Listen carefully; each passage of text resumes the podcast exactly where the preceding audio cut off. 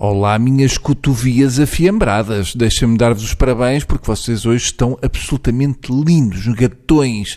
Se tivesse o jeito para trabalhos manuais e fazia várias Vênus de Milo com as vossas ramelas. Eu não sei se vocês estão como eu, mas eu estou farto, fartinho do caso de Tancos. O caso do roubo de Tancos é como as novelas da TV, era para ter 120 episódios e afinal já vamos em 210.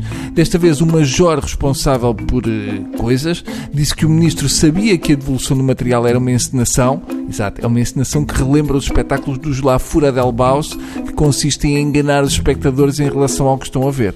Segundo parece, houve polícias de um lado e do outro a tentarem dificultar as investigações uns dos outros. É como se o Sherlock Holmes andasse a meter os cornos ao Watson. Está na altura de ir buscar a comissão de camarate para resolver este caso de Tancos. O que me parece é que, em termos de probabilidades, é a grande a hipótese de haver familiares do governo envolvidos nisto. Há uma omnipresença de familiares do nosso governo. Deve haver um primo do Carlos César sentado à direita do pai. Bom, vamos lá fazer coisas. Eu acho que depois do fado, talvez já tenha chegado à altura de reconhecer outro som único no mundo e tão português como património universal da humanidade. Falo do som de arrastar cadeiras e mesas em esplanadas. É um clássico. Se não fosse o barulho da máquina do café, poderíamos saborear melhor a performance dos gandulos que arrastam mesas metálicas como se estivessem numa corrida de carrinhos de passear turistas no Funchal. Este tipo de português é gente que não levanta mesas e cadeiras do chão porque não consegue antecipar mentalmente o peso dos objetos e não sabe que dose de força vai ter de aplicar.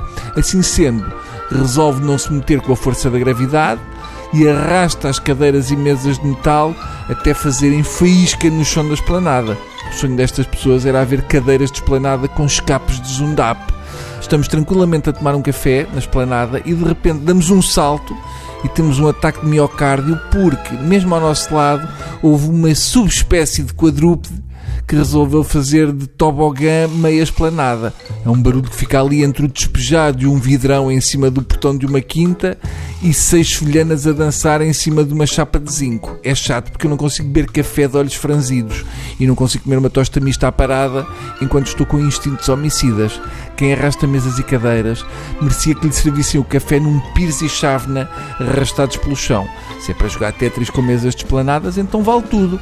A minha vontade era saber onde mora esta gente e esperar que adormecessem, ir lá à casa arrastar esquentadores pelas lajes da entrada, atirar concertinas contra a porta de casa e esfregar garfos em pratos logo pela manhã, que é para despertarem bem dispostos.